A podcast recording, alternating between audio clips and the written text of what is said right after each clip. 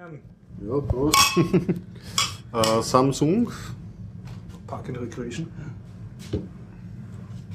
Aber genug der Schlagworte. Sie hören den Biertaucher Podcast 100. 92.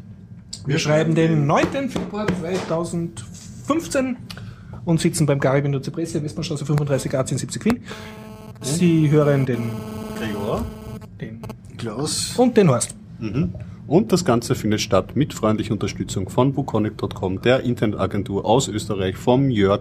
Vielen Dank an dieser Stelle. Und von unseren vielen Flatterern, nämlich Bernd Schlapsi, Ajuvo und andere. Danke sehr. Wenn Sie erwähnt werden wollen, bitte persönlich flattern, damit ich auch sehe, wer geflattert hat. Wenn Sie nicht erwähnt werden wollen, einfach, Einfach noch so mehr flattern. flattern. Genau, dann, ja. dann, dann hören wir auch wieder auf mit den. Erwähnungen. Gibt das spezielle nicht gehuldigt werden Abo. Okay. So, Themen sammeln. Themen. yeah! Eine rituelle Frage. Die hat er jetzt gerade Weniger gestellt. eine rituelle Frage, als da wir beide äh, unabhängig voneinander dasselbe Thema haben. Ja, aber ich, Ich, habe mich ich eh bin nicht der. Erste und du kannst mich dann anschließend gerne korrigieren, verbessern, kritisieren, was auch immer. Lasst mich raten, ihr habt dich technisch einfach. angehauchtes Ich, ich mische mich dann ein. Ich bin sehr gut im Brandaktuell zum Thema Raspberry 2. Mhm. Vom Blitz getroffen. Danke. Was sind deine Themen? Äh, meine sind äh, da aufgeschrieben. Ein sehr guter heise.de-Artikel über Staatsterrorismus und Folter des Westens. Und ähm, ähm, gleich erzählt, Linux Voice Issue 3, das ist jetzt zehn Monate alt und ist jetzt freigegeben worden. Also man kann sich eine zehn Monate alte Zeitschrift jetzt gratis online anschauen. Und sonst habe ich natürlich noch ein bisschen von der FOSDEM zu erzählen. Die Interviews, die letztes Mal nicht besprochen wurden. Okay, okay. Ich, äh, ja, Raspi 2 natürlich, werde ich mich auch mit einmischen und ähm, eine kurze Textstory habe ich mitbekommen, dass nämlich ein Ubuntu-Phone rauskommen soll, diesmal Yeah. in ganzer Hardware und so. Gibt's das auch mit Linux? Cleveland Ding, ja, der, per Definition, oder? Das ist ja Wollte ich jetzt auch gerade sagen. Oder bist du, Ist war das eine eine kritische, kritische Anmerkung? Ich bitte keine, obwohl, ja, ich- mit dem Florian gibt es sehr viele Ubuntu-Diskussionen. Okay. Ich könnte noch ein bisschen weiter ausführen über meinen Park and äh, Recreation äh, Na Sucht, gut, der also- ich verfallen bin. Die Ubuntu-Linux-Diskussion lassen wir für heute weg. Die heben wir uns auf, wenn wir mal keine anderen Themen haben. Ja, richtig, weil das, das kann man ist dann schön nach hinten raus. Genau, kann man lange diskutieren. Äh, ja, ich denke. Du hast ja eine Themenliste, jetzt packe ich es erst. Äh, du hast auf einem Zettel nein, eine Themenliste. Nein, das ist was anderes. da steht Taxi drauf. Das ist was anderes, das kann ich mir sonst nicht merken, weil okay. ab einem gewissen Alter, aber Okay, das okay. kennst du ja selber, ne? Und Nein, nein, nein, Namen. wovon redet ihr? Wie heißt der Mann? So, okay, Mhm. also fangen wir an. Für die Leute, die es eventuell noch nicht mitbekommen haben, das werden wahrscheinlich 90% sein, Mhm. Äh, auf Heise kam heute die Meldung über den Ticker, der nagelneue Raspberry 2. Der streckt die Beine durch, sobald ein Blitzgerät von einem Foto, also ein Xenon-Blitz in die Nähe kommt. Du kannst nur SP2 abblitzen. Genau. Ja. Du musst den Blitz nicht einmal auslösen, oder? Doch. Na, doch, Schon. Aha. Jetzt pass auf, die, die Geschichte ist noch, noch viel genialer, wie es im Moment annimmst. Äh, es geht um Folgendes. Du nimmst einen, ein Blitzgerät, Mhm. Gehst auf gewisse Distanz von bis zu einem Meter, drückst Mhm. ab, Raspberry, Black Screen und kannst nur noch über Power Reset rebooten. Mhm. So, das ist, war irgendwie eine blöde Geschichte. Also sprich auf einem Messestand oder so mitnehmen, Ja. kannst du mit dem Raspberry 2 ziemlich in die Tonne treten. Ja. Dann war natürlich das große Fragen, was passiert da überhaupt? Naja gut, steckt man in ein Gehäuse, halbtransparentes Gehäuse, so wie es auf Heise dann im Video gezeigt, äh, halber Meter, zack, weg. Kannst ihn immer noch abblitzen und trotzdem Gehäuse. Ja, also Mhm. selbst halbtransparentes Gehäuse ist kein Schutz. Und der war auch Aber- nicht besonders nah, der Blitz, oder? Ähm, ja, also da war er so 40 Zentimeter, würde ich mal schätzen. Verstehe, Also, verstehe, ja. Ja, weil ich habe hab ist nämlich nur zum Blitzbeschaffenheit an sich habe ich gelesen, dass ja Xenon-Blitz genau erwähnt wurde und es soll halt ein handelsüblich schon, aber bei unter den handelsüblichen Bisschen was soll es Stärkeres. Ja, ja, was nee. Stärkeres, Mhm. genau. nee, da, dazu komme ich jetzt dann gleich. okay. Also im Prinzip geht es darum, äh, ja, die Auflösung machen wir nachher. Äh, Spezifikation in die Richtung schaut folgendermaßen aus: Man braucht langwelliges Licht, also sprich Laser oder Xenonblitz oder derartiges, Mhm. mit LED-Licht mit selbst mit 1800 Lumen nicht zu erreichen, dass er abschaltet. Okay. Das ist einmal das eine. Also, wie gesagt, man kann mit Sonnenlicht und so weiter, geht alles, kein Problem. Nur in dem Moment, wo ein Fotograf mit dem Blitz dazukommt, dann kann er dich ziemlich ärgern. Also es kommt nur auf die Lichtstärke an, sagst du jetzt, oder Auf, auf die Wellenlänge. auf die Wellenlänge. Also okay. auf die Beschaffenheit. Äh, ja. Oder ein Kitty mit einem Laserpointer, der kann ja auf einer Messe ziemlich eliminieren. Aber ich Ja, glaube ja immer noch nicht, was, äh, welches Element sich jetzt durch Ja, das ja. Licht stören lässt. Die, Ja, die ja, eingebaute Kamera oder was? Nein, dazu kommen wir. Da ist keine eingebaute Eben, Kamera. Da, da ist nur ein Anschluss für eine Kamera. Soweit ich, zumindest soweit ich das jetzt im Hinterkopf habe. Äh, dann haben sie natürlich ein bisschen rumgeschaut, was ist überhaupt los. Ja. Im Endeffekt sind sie draufgekommen, es gibt einen Spannungsregler, Mhm. der ist ohne Gehäuse. Äh, Die haben da ein sehr schönes Foto drin. Äh, man muss sich das so vorstellen, das ist äh, Upside-Down-Bauweise.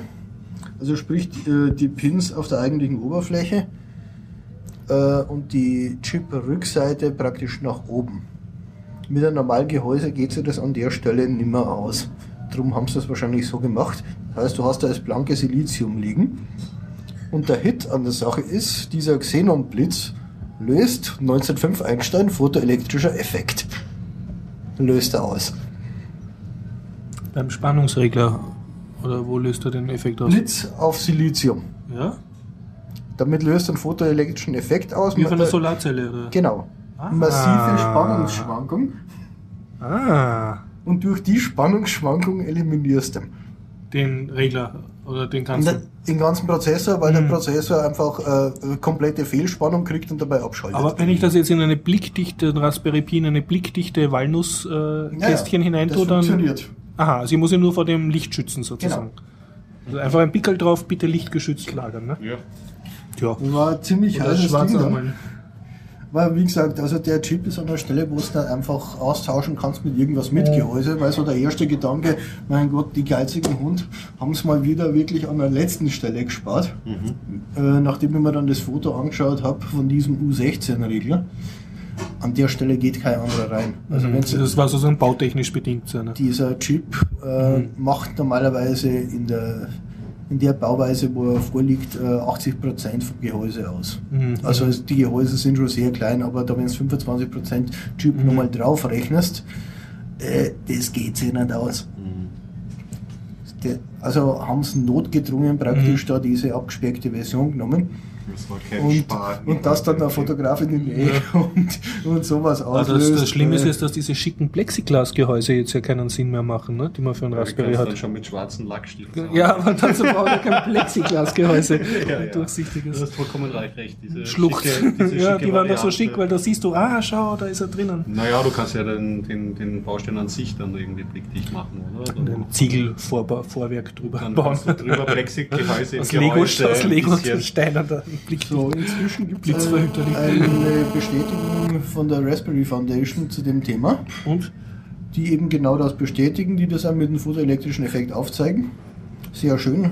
Äh, es gibt einen Workaround dazu, den sie empfehlen, mit zwei unterschiedlichen Klebstoffen, um den einfach blickdicht zu machen. Mhm, Du schmierst also den zu Ich sozusagen. hab's. Nur diesen Baustein jetzt oder den kompletten Raspberry? Nein, nur diesen Baustein. Ah, dann, dann passt's. Also der Rest ist eigentlich alles in Gehäuse Mhm. und das ist halt der einzige, da hat kein Gehäuse mehr hingepasst. Ja. Und Jetzt da haben sie es sich nichts Böses bei gedacht. Mhm. Ich habe es vorhin mit dem Gregor schon diskutiert. Also ich bin einfach der Meinung, dass die Empfehlung Schwachsinn ist. Was du meinst, das löst das Problem nicht. Doch, das löst das Problem. Aber? aber wir reden von einem Spannungsregler. Spannungsregler äh, Regler ist ein thermisches Problem. Also, Wenn du den anschmierst, oder dann wird er schneller heiß? also ich persönlich wäre der Meinung, man sollte mal schauen, ob man einen entsprechend kleinen Kühlkörper findet. Und ihn so dann abdichtet, sozusagen. das Ich sag mal so, die, bei der Raspberry Foundation, die haben sich sicher überlegt, welche Klebstoffe das sie da empfehlen. Das sind zwei verschiedene. Aber die Dinger werden trotzdem warm. Okay, okay, ja. Da muss man sich wirklich dann mal überlegen, was tut man. Also Ja, mal. Man, ja man kann ihn einfach Tage- anpinseln mit irgendwas nicht leitenden. Äh, Oder du kannst es auch in ein, ein schwarzes Plastiksackerl hinein. Aber das ist das Schöne an, am Raspberry Pi, da kann man sich sicher sein, bei dieser großen Community, da werden sich Leute sich wie wir zusammen, ja. also bessere Leute vielleicht zusammen genau, ja. und sich was total, Eine Schlaues, Lösung gefunden total werden. Schlaues überlegen und ich bin schon gespannt, was für Workarounds da jetzt die nächsten Tage entwickelt Also wie, Okay. wie gesagt, nach meiner Meinung, ich meine, ich habe so Dinge jetzt noch nicht daheim stehen und will mich da auch ein bisschen zurückhalten. Vor allem es soll auch welche geben, die nicht äh, das blanke Silizium haben, sondern die schwarz sind. Hat man irgendwas gelesen, bestätigt ist es in dem Sinne nicht, nur in die Foren. Äh, ja. Aber wenn ich da was machen würde, würde ich doch empfehlen, mal schauen, einen entsprechend kleinen Kühlkörper zu kriegen und den einfach drauf zu picken. Also mit Wärmeleitkleber. Ja. Ja, schade, dass sie sich da diesen Ding Patzer geleistet haben, andererseits. Nee, aber sich bei sowas mit dem fotoelektrischen Effekt zu eliminieren. Also auf die Idee ist sicher keiner kommen. Ja, als Das ist was, da werden etliche Entwickler daraus lernen. ich, ist unschön, aber jetzt für mich persönlich wäre es mal kein Showstopper irgendwie. Ich, ich finde das halt- total witzig. Ja, ich, ich, eher gefühlterweise jetzt erst auch, obwohl witzig und nicht witzig, es ist halt trotzdem irgendwie, der Raspi Äh. steht dann in der Öffentlichkeit und wenn da irgendwie Raspi 2 dann gleich so negative Schlagzeile und da hätte ich ihnen einen, einen positiveren Start sozusagen Ja, da, das schon, aber wie gesagt, es gibt eben Workarounds, die sind Ja. entsprechend leicht umzusetzen, Mhm, ohne, genau, ohne gröbere Dinge. Also es, es ist schon reparierbar, das Problem. Mhm. Und wie, wie gesagt, wenn man jetzt dann irgendwo auf einer kleinen Messe oder äh, so einen kleinen Messestand oder so hat, wo die Fotografen rumlaufen, den kannst du in die Sonne legen und sonstiges, da passiert nichts. Ja, Das halt ist eben nur bei, die, bei diesem langweiligen Licht, wie es das bei äh, äh, beim Xenonblitz hast oder Laserpointer oder ähnliches. Mhm. Ich werde es dann eh noch verlinken. Sehr gut, ja, wir bleiben dran an der So, Raspi 2 Geschichte. okay. Noch dazu, wo der Johnny heute gepostet hat auf Google Plus, dass sein Raspberry er Erkenntnisse 2 mit. ähm, schon geliefert worden ist, was ja ein großer Erfolg ist, wenn er letzte Woche das nicht Ja. hat. Super. So, dann will ich diesen Punkt ganz gerne beenden. Und weil ich, weil ich gerade dabei bin, äh, ich bin die letzten Tage über einen Torrent-Client äh, gestolpert, der auf, dem, e- also auf den ersten Blick, ich habe ihn noch nicht komplett ausgetestet, aber eine recht schöne Aufmachung und insgesamt also macht einen sehr guten Eindruck, scheint sehr effizient zu sein. Open Source natürlich, was anderes hört man von mir nicht. Äh, äh, Tixati heißt das Ding. Ah. Wer- Werde ich auch verlinken, drum auch der Zettel, weil wie gesagt, also mein alter Lieber Klaus, schreibst du das dann bitte in die Shownotes hinein? Selbst. Habe ich ja gerade Jawohl. Juhu, da hört wieder einer dazu. So, und ich übergebe damit weiter. Ein guter Torrent-Client, ja, das kann man ja immer brauchen. Was kann ich äh, beisteuern? Machen wir die kurze Tech-Meldung. Tech ist gut. Das Ubuntu-Phone kommt raus. Äh, jetzt wirklich, das ist ja schon ein bisschen, muss ich sagen, muss ich immer, 2013 oder muss ich innerlich immer ein bisschen lächeln. Das Ubuntu-Phone begleitet uns ja äh, schon seit einiger Zeit. Seitdem gibt es keine gescheiten Updates mehr für den Ubuntu Desktop irgendwie, gefühlterweise, sage ich jetzt mal aus meiner So. Perspektive. Weil das ganze Manpower in das Phone fließt. ja, ja.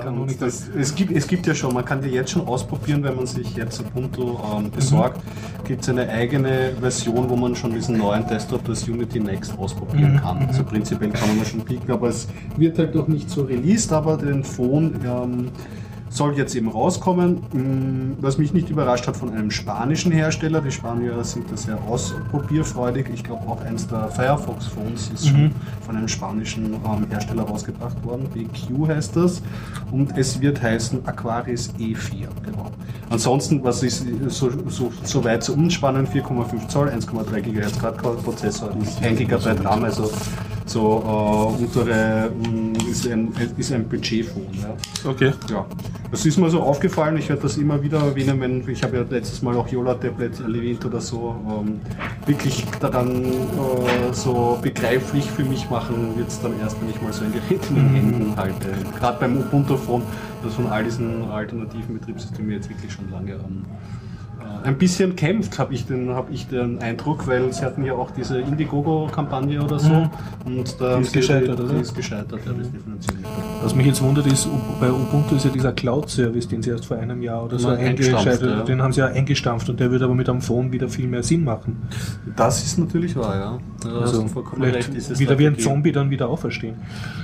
Ja, So eine kleine Zwischenfrage von mir, von mir als Ubuntu-Hauser. Wie schaut dann äh, dieses Unity 2 dann eigentlich aus?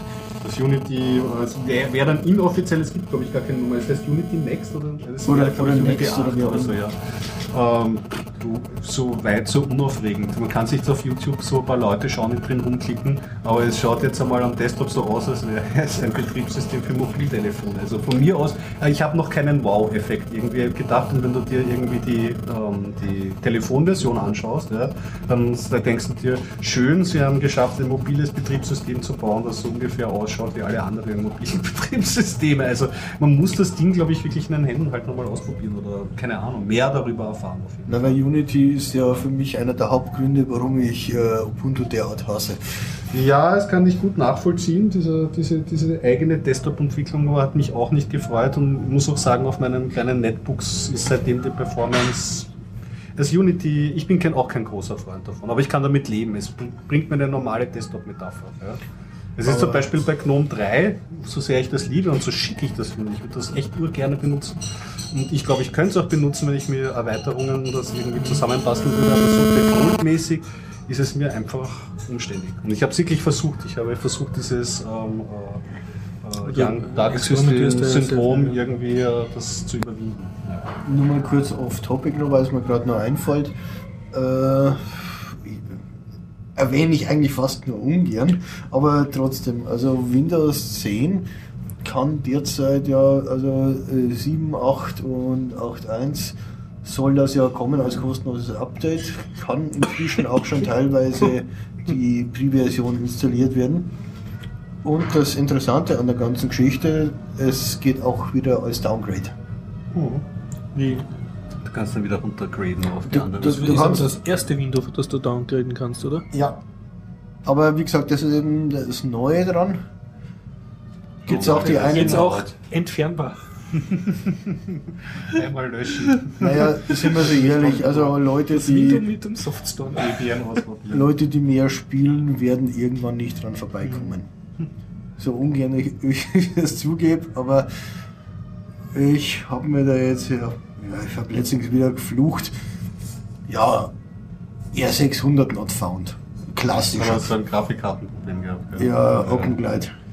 Ja, also ich habe die, ich habe das Glück gehabt, ich habe auch so einen integrierten Intel-Chip in meiner Maschine, der ist sofort Nein. erkannt worden. Und ich muss sagen, ich bin erstaunt, wie viel Steam anbietet Laufen. mittlerweile von Ja. Linux. Und deine Spiele neue- laufen drauf. Oh, Dankeschön. Du, wenn es nicht allzu sehr 3D ist, dann äh, bin ich schon dabei. Nein, der R600 ist der Proprietär, äh, gehört zu den proprietären äh, Radeon-Treiber dazu.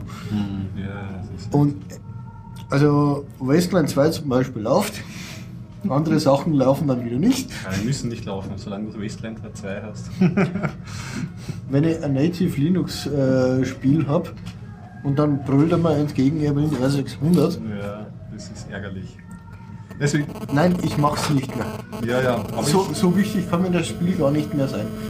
ich, sag dir, es gibt vielleicht auch Weil ähm, meine Theorie ist ja, dass die ähm, proprietären Grafiktreiber alle besser werden, weil die mobilen Plattformen ja alle auch ähm, äh, unterstützt werden ja jetzt, ähm, werden Treiber entwickelt wegen Android. Und ich glaube, aus dieser Entwicklung heraus können positive Sachen ähm, ähm, sich entwickeln. Und zweitens, ähm, jetzt nicht nur so monothematisch auf Steam, aber so generell die Awareness, dass man unter Linux spielen kann, steigt. Und wie gesagt, auch einfach persönliches äh, äh, Recherchieren in diesen Plattformen, dass da wirklich erstaunlich viel zu finden ist. Ja, es wäre mir wesentlich lieber, wenn nicht die proprietären äh, Treiber besser werden, sondern wenn die Open Source Treiber endlich mal besser werden. Ja, da reden wir von ganz anderen Ebene. Diese Sache ist sehr idealistisch, fände ich auch spitzenmäßig, aber ja. Das, das hingegen, Nee, ich dafür hab mal- kann, ich keine, kann ich keine positiven Ich habe mir nicht treffen. nur einmal beim Wechsel auf die Radeon-Treiber das System zerschossen. Beim letzten Mal hat es wieder furchtbar gekracht in die Richtung. Äh, also ich sage, ich bin es einfach leid, das, äh, da wieder rumzubasteln. Nur Das das letzte Mal war ich clever genug davor, ein SSH zu aktivieren. Ja, dass man da überhaupt Das, noch raufkommt. das ist durchaus nützlich, weil wenn es dann über den Raspi dann wieder auf deinen eigenen Rechner drauf gehst, damit du rebooten kannst. Ja, es ist, es ist nicht schön. Nicht umsonst ähm, drückt sich der Linus Torvalds ja auch manchmal ähm, relativ unfein aus gegenüber den ähm, Grafikkartenherstellern. Was mir noch aufgefallen ist zum Desktop, immer noch kurz zu, zu klären, aber nur ganz kurz. Ähm, ich verwende ja Xubuntu ähm, und das XFCE ist ja auch so, da gibt es ja mittlerweile eigene andere äh, Desktop-Umgebungen, die auch performant sind, wo mir vorkommt, dass aktiv entwickelt wird, wie zum Beispiel ILXDE. Aber ähm, XFCE hat jetzt, glaube ich, vor einiger jetzt vor kurzer Zeit ein Posting rausgebracht, dass sie im Februar am 28. eine neue Version rausbringen. Ich glaube, sie stehen dann bei 4.12 statt 4.10. Und wenn das alles so laut dem Hauptentwickler, also es hat wirklich so gefunden, als würde das fast ein Mann stemmen, dieses Projekt, aber keine Ahnung, wie viel dahinter stecken. Viel glaube ich sind es nicht. Zwei. Ja, es ist, es ist, es ist mein, mein, mein Verdacht, mein Verdacht ist so, ja genau. Es ist, sie schreiben da auch so salopp. Ich habe eine Zeit lang ja das Blog verfolgt. Auf jeden Fall, lange Rede, kurzer Sinn, da kommt im, am 28. Februar eine stabile Version raus und ein bisschen Glück rutscht das ins Ubuntu rein und dann hat man Spaß an, weiß ich nicht, einem verbesserten File-Manager, der jetzt vielleicht etwas äh, besser kann. Hoff, ist immer meine Hoffnung halt. Ja. Und du bist zufrieden mit dem Xubuntu, also mit dem Du als Application Hub, ich, ich sehe halt immer diese Ansätze. Ich sehe ja, der moderne Desktop wurde ja auf, äh, bei, bei unter Linux versucht, mehrere Male irgendwie zu erfunden zu werden und auch auf einer anderen Plattformen. Und dann kannst du entweder einen Ansatz fahren, irgendwie so, dein Desktop denkt mit und, und streichelt dich und jede Wischgeste wird mit einem Funkeln ähm, belohnt. Oder du siehst ein Betriebssystem relativ agnostisch und sagst, na gut, da soll mir meine Anwendung starten, hier bitte Icon hochfeuern und den Rest äh, bitte möglichst karg, weil Performance. Und ich habe halt, weil ich ja diesen Mini-Rechner habe, die NUC, die gibt ja nicht sehr viel her, da ist ein Dual-Core-Prozessor drauf. Da habe ich mir gedacht, das leichteste, ähm, das leichteste nicht, aber das mhm. leichteste optimiert mit bequemen. und da ist Ubuntu so äh, gern oder ungern man das haben möchte, halt treibertechnisch relativ gemütlich aufgestellt. Und das rennt. Nee, also XFCE ist jetzt nicht meine persönliche Wahl, wenn wir schon gerade in die Richtung Ja, hast du eine leichte, eine leichte Desktop-Umgebung? Leichter nicht, nein. Äh, XFCE habe ich einfach immer wieder Probleme mit dem Netzwerk gehabt. Wirklich? Nicht, okay. weil jetzt das an XFCE liegt, sondern einfach, weil ich nicht gewusst habe, wie ich damit umgehen soll. Mhm. Weil das ist in der Richtung dann doch teilweise ziemlich eigen. Es ist eigen. Und ich bin dann auf LX.de gekommen und bin seitdem sehr, sehr glücklich damit. Ich werde das, glaube ich, auch mal ausprobieren. Ich verwende zwar einen Network Manager, aber nicht ganz so extrem wie bei GNOME. Also es ist noch handhabbar das Problem. Ja. Es gibt eine Lubuntu-Version, die standardmäßig den LX äh, genau, hat und den, den habe ich auf drei, ich zwei Netbooks, ist ganz okay. Ja. Also das ist für mich persönlich das Ding der Wahl, aber ich glaube, so Donnerstag oder Freitag wird es wohl so an der Zeit sein, einmal wieder XFCE zu installieren. das glaube ich, ja. Schaust du mal Ich an, warte äh, sehr gespannt auf eine Lieferung, die die nächsten Tage kommen wird. Also mhm. Donnerstag oder Freitag vermute ich. Ah, ja. Und da ist halt einfach nicht genug Performance für, äh, für solche Unsinnigkeiten. Und mhm. darum werde ich eben auf XFCE ja. zurückgreifen. Ja, du kannst also Außer es hat jemand eine Idee aus von einem für was noch leichteres, aber da fällt mir gerade wirklich was ein. Ja, na, XFCE kann man durchaus benutzen. Was du recht hast, das macht einige Sachen eigen. Das heißt, es macht wenig, aber bis du das mal gescheit eingerichtet hast, ist es relativ umständlich, weil manche Sachen, die heutzutage so Dreck und Drop mäßig oder irgendwie bequemer gehen, haben sie oft so mit Rechtsklick plus Konfigurationsmenü, was willst du wo positionieren mäßig gelöst und das kann am Anfang nerven, wenn man einmal die Shortcuts eingerichtet hat. Das ist nee, ich hab da, bin eigentlich relativ gut damit zurechtgekommen, nach ein bisschen Übung, ja. Aber wie gesagt, also ich habe dann einfach mit, äh, mit Netzwerk. Ah, äh, also sprich, du steckst einen USB-Stick äh, äh, für ein Mobile Device oder sowas an und äh, also hat das nicht USB-Stick für Mobile Device, letztendlich so ein äh, Mobile Internet Stick ah, ja. per, per, USB und, und so weiter. Das hat dann alles nicht so funktioniert. Nicht, dass es nicht funktionieren würde, aber ich habe nicht gewusst, wie es geht, habe es dann nicht gefunden und habe mich dann teilweise ziemlich geärgert damit. Ja. Wo ich dann einfach auf dem Punkt war, so, okay, es funktioniert zwar, aber es hat einfach Macken, mit denen ich nur begrenzt leben kann. Mhm. Und wie gesagt, also für mich war dann äh, LXDE einfach das Ding der Wahl. Ja, weil äh, KDE Plasma das ist mir eigentlich ein Graus. Hast du jemals in deiner ähm, Linux-Karriere KDE mal verwendet eigentlich? Oder warst du immer ein äh, GTK-Typ? Nein, zu meinen Anfangszeiten so äh, Suse und so, wie es noch Suse war und nicht Nobel. Ja. Also ist schon eine Weile Die, her. Nürn- die Nürnberger damals noch. Ich glaube, das war damals Suse 7 oder so. Also ist, Da ist haben schon sie noch so dicke Editionen rausgebracht oder so. Ja, ja, klar. Mit schönen vielen DVDs mit der gesamten Power der Open Source. Handbuch. Ja, ja, ich Wollte fand das sagen, wertig damals. Also ich, das Handbuch zum Erschlagen des Postboten. ja, aber ich fand das damals war das schon, also das Haptische hat mich damals schon, aber das waren noch andere Zeiten. Nee, es war- Heutzutage kann man nicht in die Flucht jagen. Es war damals einfach, äh, weil es die einzige deutschsprachige Distri war Ja, ja, ja. Und ja hat gerade, wenn du mit Linux anfängst, natürlich einen gewissen Reiz. das ist wahr, weil du haben ja sich bemüht, sehr viel, was in, sonst nur in der Konsole einzustellen ist, ins GUI zu heben mit diesem geliebten 2 war und gehassten Yast, oder? Yet Another Ja, da, damals war das JAS 2 schon. System Tool wahrscheinlich.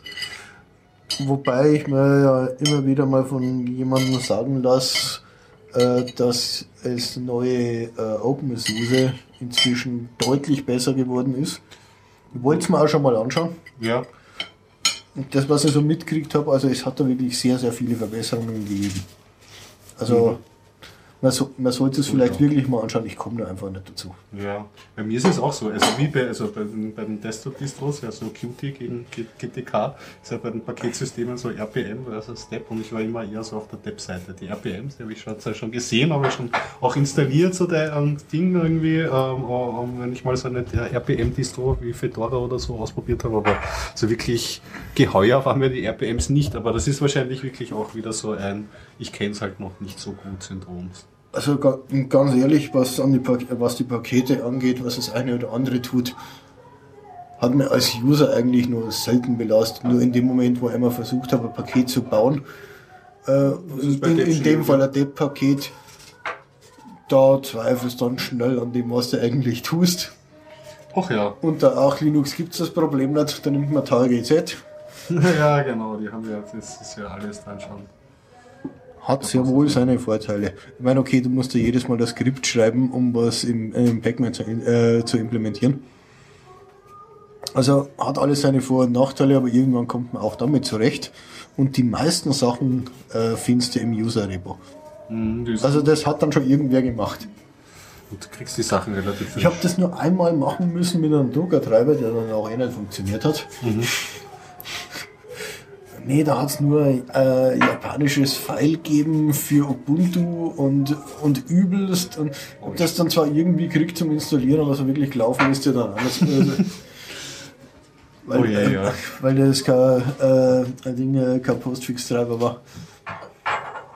Oh Mann, das war Aber ja, wir Linux-Tage und Cups konfigurieren und Druckertreiber, das war auch Ja, kein Spaß. Aber ja, wir, wir, wir, wir schleifen ab. La lass mal das. Thema aus, das alleine wäre abends füllen und ja, wahrscheinlich nicht zielführend. Ja, Horst, was hast du am Speiseplan? Ähm, ich hatte diese kleine Meldung, die ich loswerden wollte, also eigentlich auf heise.de Telepolis. War ein sehr, ähm, wie soll ich sagen, beeindruckender Artikel über ähm, Folter in westlichen, also das Verhältnis des Westens zur Folter. Also von Folter von staatlicher Seite aus. Und ja, einfach lesen. Okay. Ist nicht sehr erfreulich. Das ist ein äh, Hinweis. ist vor allem auch so ein bisschen, ähm, wie soll ich sagen, niederschmetternd, wenn man so am hohen Ross sitzt und sagt, ja, ja, die Ungläubigen und Muslime da und so, die Holt, foltern holt er dann auf den Teppich zurück. ein bisschen, ein bisschen auf die unangenehme Art. Okay. Ach so? Ein bisschen. Sind wir da so? Ich erinnere einfach mich da lesen. in Deutschland an einen äh, gewissen, äh, wie hat er geheißen, Magnus Gefgen,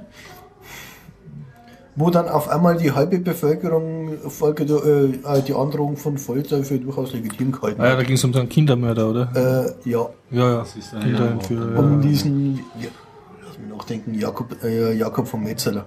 Oder Metzeler. Ja, ja. Ja, wie gesagt, also einfach lesen, Lesen, äh, also- Lekt- Leseempfehlung. Interessanter. Äh, Schon ein interessanter Artikel. Nee, aber- Das war damals eigentlich schon ganz interessant, weil dann auf einmal jeder gemeint hat so, ja, aber naja, wenn dem müssen wir ja schon androhen können. ja, ja, ja. Wenn, wenn die, äh, aber wie war der alte Spruch, wenn zwei das gleiche tun, ist es noch lange nicht dasselbe. Ja, ja wie Oder? gesagt, genau, aber- genau richtig. Äh, Netzpolitik.org. Ähm, Du hast mir einen Artikel von Netzpolitik.org verlinkt, genau, nämlich äh, Samsung. Ja, aber da habt ihr sicher auch schon drüber recherchiert, oder? Och, ich recherchiere nicht so viel gesagt. Ich habe mit einem Auge drauf gesehen. Du lieber Story. mal du, weil ich glaube, du hast noch mehr drauf gesehen als ich. Ach ja. Mir kam der nur lustig vor. Mm, Es ist so, dass bei Samsung-Fernsehern eine Spracherkennung eingebaut ist und wie man es schon von anderen Systemen äh, wie bei Connect oder so kennt, hat das natürlich den Nachteil, dass ähm, diese Daten, die da aufgenommen werden, ja ins äh, Netz dann verschickt werden. Die bleiben ja nicht auf dem, auf dem Fernseher. Bei Samsung ist es in den Nutzerbedingungen aufgefallen, dass diese Daten aber nicht äh, nach Hause telefonieren, das traut mir ja sowieso zu, aber hier geht es an Drittparteien, nämlich an Fremdfirmen, die halt für Samsung in Sachen Spracherkennung forschen und das halt mit So, echt so herrlich absurd das Ganze. Und der Ja, Hinweis das steht doch sicher in die AGB, oder? ja, ja, die sind nur zum Bedingungen ist es doch aufgefallen. natürlich sie haben sie haben sie da reingeschrieben und die Rechtfertigung, also Rechtfertigung, sie haben halt ein Statement rausgebracht, man kann das Feature ähm, ähm, deaktivieren. Und andere Befehle, die man machen kann, glaube ich, wie lauter, leiser oder so, das sind dann so einfachere Befehle, die werden auch nicht übers Netz geschickt, sondern die bleiben dann am Gerät. Ja. Also mich, was ich mir die Augenbrauen gehoben habe, ich meine, das mit dem im Netz schicken und so, ich meine, bei Google Now und bei Siri und bei den ganzen Services weiß man es und da ist es auch nichts Beim anderes. Smartphone sind wir es auch schon Ja, gewohnt. also beim Fernseher ist es etwas anderes psychologisch, glaube ich. Erstens einmal in der, in der Medienwirklichkeit, weil es ist halt auch in deinem Wohnzimmer, wobei Wohnzimmer oder Smartphone direkt am Ohr, hm, ist vielleicht auch, auch nicht ein so großer Unterschied, ist dieselbe Soße. Und das zweite ist halt schon, dass es sehr frech ist, dass es halt die Daten dann auch wirklich gleich so direktamente an, an Drittfirmen weitergeben, fand ich eine neue Qualität der, der Frechheit. Wird man sich in der Beziehung aber sicherlich noch ähm, öfters lustig machen können, schätze ich mal. Das Coole ist ja, dass George Orwell das 1948 vorausgesehen hat, wie er 1984 geschrieben hat. Da schreibt er von flachen Fernsehern, die an der Wand hängen, wirklich flach.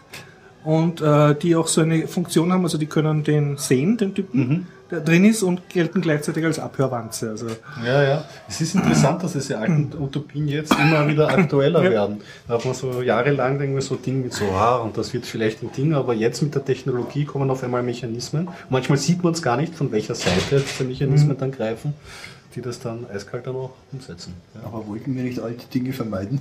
Ah ja, 1984. ja, ich weiß nicht, mit neuen Science-Fiction-Filmen schaut es ja gerade nicht so rosig aus, oder? ich weiß es gar nicht. Gibt es irgendwas? bevor wir zum Interessanteres? Thema äh, sch- schöner Fernsehen kommen, Ich, ich bin noch gar nicht so, dabei. ich wollte ja. nur einen äh, Einwurf, ja, aber wurscht. Egal. Nee, doch, äh, aber den hatte ich ja schon Ja. mal erwähnt und das war äh, Metropia. Ah ja, genau, Metropia, habe ich mal aufgeschrieben. Aber, zum Schauen. ja, ja. Aber bisher nicht passiert, ne? Bei mir passiert selten was sofort. Das ist das moderne Ja, Leben, man hat ja sonst nichts. Den habe ich ja vor ein paar Wochen schon mal erwähnt, also von daher lassen wir es. Ich könnte uns noch von der FOSDEM erzählen, sonst haben wir gleich alle Themen von dem Du Themensammlung noch eines, durch. ich. Hatte ich noch ein? Eines war da noch. Ähm, Eines war da noch, nämlich dass die Linux Voice Issue 3, aber du kannst auch Ja. bringen. Ja, ganz schnell erzählt. du willst. Nein, nein, Linux Voice sofort gemacht. Äh, Linux Voice, mein Lieblings äh, Linux-Magazin sozusagen aus Großbritannien, auch kommt im EPUB-Format heraus. Und die haben die Politik, dass nach zehn Monaten, glaube ich, stellen sie eine alte Zeitschrift an unter Creative Commons Lizenz. Und man kann jetzt halt schon die dritte Ausgabe gratis auf der Linux Voice Aber Homepage auch schauen. Bei dir offene Türen ein natürlich. Ich finde das voll leibend, ja. Da kannst du ja auch für deine Zeitschrift vielleicht Kann ich einkaufen. weiterverwenden und so. Und das hat man im Gegensatz jetzt zu einem heise.de-Artikel, den du ja einfach nicht so übernehmen darfst, weil ja immer noch die Rechte auf ewig bei heise liegen. Ist das, finde ich, halt eine sehr faire Sache. Und ich kann auch nur empfehlen, ich finde die Zeitschrift ist gut gemacht, sich selber Bild machen und vielleicht denen halt ihre, keine Ahnung, 12 Pfund oder was sie da wollen für, die, für das Online-Abo überweisen. Und man kriegt Pro das Jahr dann- ist das 12 Pro Jahr, also ja. Das ist ja. Oder, Entschuldigung, das war jetzt, soll, bitte genau schauen, Ja. was jetzt der, der Preis ist. Also es, ist ein bisschen ein Preis, aber wenn man es vergleicht mit Na, hast du schon reinlesen können in die neue oder ist dir noch aufgefallen jetzt ja mal rausgekommen? Oder Na, ich habe ja immer die neueste, ich habe sie im Okay, Abo bezahlt. gut. Und Ne? was hast du schon einen Artikel rausgreifen können, der dir irgendwie ins Auge gesprungen ist, der dir besonders gut gefallen hat? Mir gefällt eigentlich die ganze Zei- Zeitschrift gut. Zum Teil sind es Okay. Dinge, die ich halb, so halb weiß, weil ich euch mit einem Ohr zuhöre beim Podcasten. Und, Mhm. und dann wird das halt noch einmal deppensicher aufbereitet oder von einem anderen Blickwinkel.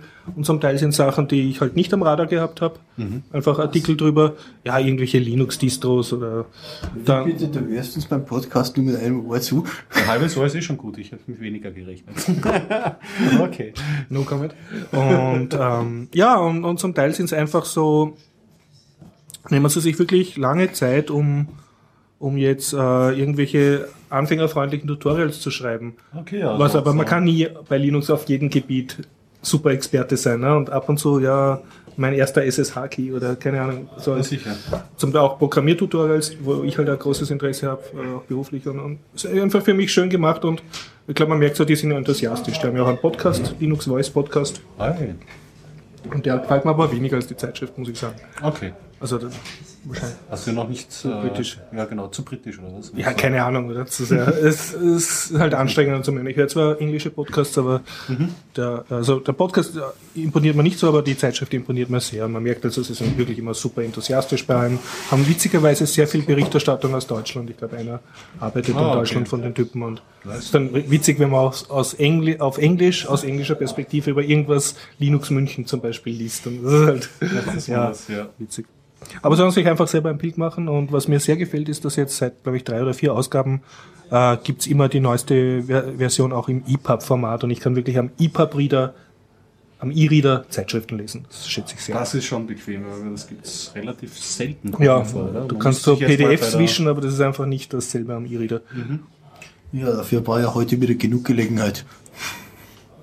Am Tablet oder was? was? Äh, nein, wenn man öffentlich unterwegs war. Ach, übers äh, Glatteis wischen. Achso, ja, ja, äh, Wien, Wien und Schnee. Ja. Ja. So alle 20 Alles Minuten nochmal eine. Straßenbahn, wenn überhaupt. Ja. Ja, das versinkt das gute alte Großstadtchaos. Ja, Herrlich. kaum schneit 10 cm. Also eine Katastrophe brauchst du hier nicht mehr. Nein, es ist schon genug an Katastrophe. ja, wir sehen schon, der Johnny nähert sich schon. Ja, Tratsch willkommen. Zuwachs. Ähm, ja, äh, ich würde sonst noch von der Fostim was erzählen. Ja, Hallo, Johnny. Schauen wir mal, ob er uns was zu berichten hat. Hallo, hallo. Genau. Nehme stark an. Tut mir leid, ich bin jetzt verspätet. Ich habe schon, ich habe schon gespoilert im Vorhinein. Was hast du denn gespoilert? Eine Google Plus Meldung, die ich von dir gelesen habe. Aber wie Ganz gesagt, eiskalt. Und du bist ein stolzer Be Besitzer eines Oh, blitzresistenten okay, okay, Raspberry 2 oder wie? Genau. Moment, Moment. Hey, der super. Also der Johnny hat einen Ich Raspi habe es heute auch mitgebracht. schon geteasert. äh, Ich habe ihn aus, rausgenommen. Sorry, ich bin gierig in die Richtung und Ja. will sehen, wo der U16 ist. Ich blitze den jetzt, gell? Wie gesagt, ich habe ihn, ich habe ihn Ah. ja noch nicht in Betrieb gehabt. Also nur kurz Okay. einmal hochgefahren. Aber Ja, da ist er. die, ähm, wie wir schon das letzte Mal gerätselt haben, technisch hat sich nicht viel verändert zum alten. Okay. Das heißt, der USB-Port ist weit, ah, der USB-Port, der LAN-Port ist weiterhin bei USB eingebunden. Da kann man sich keine Verbesserung hoffen. Es ist halt wirklich nur die äh, CPU und der RAM etwas mehr. Also man muss, wenn man sich das kauft hat, mit diesen Einschränkungen halt auch rechnen. Ja. Und was auch anders ist, äh, mittlerweile haben sie jetzt einen Micro-SD-Card-Slot. Weil Auf das habe ich nämlich nicht bedacht. Dazu muss man erst eine Karte besorgen. Ah, okay, keine große, sondern eine Ja, kleine genau. Karte kommt da rein. Aber ansonsten Ich ist gescheiter. noch nicht wirklich viel, also noch gar nichts angetestet, nur Leute bekommen. Und von der eben, Größe, schau, Ausmaße ist er auch ungefähr der Pin, gleich, der da verbogen ist, heute nehme ich den raus, schaue ihn an, ja, und dann denkt man, ja passt, jetzt bocke ich wieder ein Mhm. und hau ihn da rein und da unten fällt er wieder raus. Nein! Mein antistatisches Sackern ist nämlich Keines kein ohne- ohne Boden. Sackern, Antistatische Röhre. Ein antistatischer Schlauch. nämlich Gut für einen offen. schlecht für. Ja, und ich sehe, ich, seh, ich stehe im Büro und dann Alles jetzt, andere. jetzt packe ich ihn wieder weg, ganz vorsichtig und rein und Oh, am Boden. Ja. Und ist nämlich gleich so lustig gesprungen und der ist irgendwo aufgekommen, wo es elastisch ist. Kriegt man Und Empathieschmerzen. dann habe ich gleich gesehen, der ist offensichtlich hier auf den Pin aufgeknallt. Das Das ist ja schon sympathisch. Ja, aber die halten ja relativ viel ja, ich aus. meine, das sind nicht so wirklich dünne Weil da kommt Pins. man noch ganz gut hin. Also im Vergleich zu CPU-Pins, die ja gleich mal abbrechen, sind es ja halbwegs wirklich Kann man dicke das sich noch helfen. Ja. CPU-Pins gehen ja noch. Nur wenn du dann die Boards hast, wo die Pins im Sockel drin sind. Achso, ja, dann ist, ja stimmt, dann bist du wirklich am Also wie man damals meins gekauft hat, der hat mir im Laden das Ding ausgepackt, hat gemeint, kontrollier's und bestätige mir hier per Unterschrift, dass die Pins in Ordnung sind. Da wird es wirklich dann, es später schwierig dann. Ja, aber ansonsten, ich kann mir nur sagen, muss dann. Ja, diese Ja. Intel i5, i7, da hast du da hast du ja im Sockel drin diese Pins. Ja, stimmt, genau, ist der Mann zum. Ja, schön. Ähm, aber es ist, ich muss dazu sagen, es ist gar nicht die kleinste neue Computing-Plattform im Haushalt. Was? Du hast doppelt zugeschlagen? Was ist da los? kleiner. Noch viel, ah, noch viel Ja, kleiner. aber die habe ich auch Das schon länger und jetzt mich mehr damit erstmals damit beschäftigt. Und zwar, Das ich habe mich mit Smartcards den ist schon, Harald-Fußstapfen mit Show, wir Show and Tell nennen das die Amerikaner, oder? na, das Ah, eine ist, Karte. der Foto ist da wenig, wenig Ja, erbringlich. Also, ich halte hier eine weiße Karte in der Hand, die aussieht wie eine Bankomatkarte in ohne Farbe, also einfach weiß. Kleiner Chip drauf. ein kleiner Chip drauf. Solche Karten kann man kaufen. Das ist eine programmierbare Smartcard. Das heißt, da habe ich ein, das ist eine Jacob-Karte, da kann ich selber Applikationen drauf installieren. Das ist, also ich habe aus anderen Gründen äh, ein bisschen Recherchen zu dem Thema gemacht. Also du kannst Die, draufschreiben. genau, du kannst mit Jacob kannst du wirklich in Java basiert, also es ist nicht wirklich Java, aber es ist halt so ein, das ganz andere Libraries und ein bisschen viel eingeschränkt, aber es gibt Ein Dialekt. Du schreibst zumindest halt, aber du hast wirklich eine eigene Programmierentwicklung, äh, Umgebung und du schreibst deine eigenen Programme, die dann auf der Karte laufen. Also es hat dann Okay. Aber 80 eine virtuelle. Maschine selber ist nicht drauf, oder? Die muss dann auch am, am auslesenden Gerät dann drauf. Nein, nein, schon, das ist in der Ah, Karte das ist in alles. der Karte. Betriebssystem, das, cool.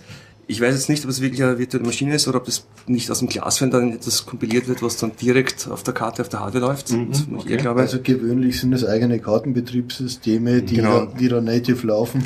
Genau, die, Weil ein- Java passt auf die Karte mal ganz sicher nicht drauf. ja genau, genau. Oder, genau. nein, will ich 2015 jetzt auch nicht mehr ausschließen, weil die Kartenentwicklung ist extrem. genau also, Aber es gibt für die Karten eigene Betriebssysteme, die sind sehr, sehr rudimentär.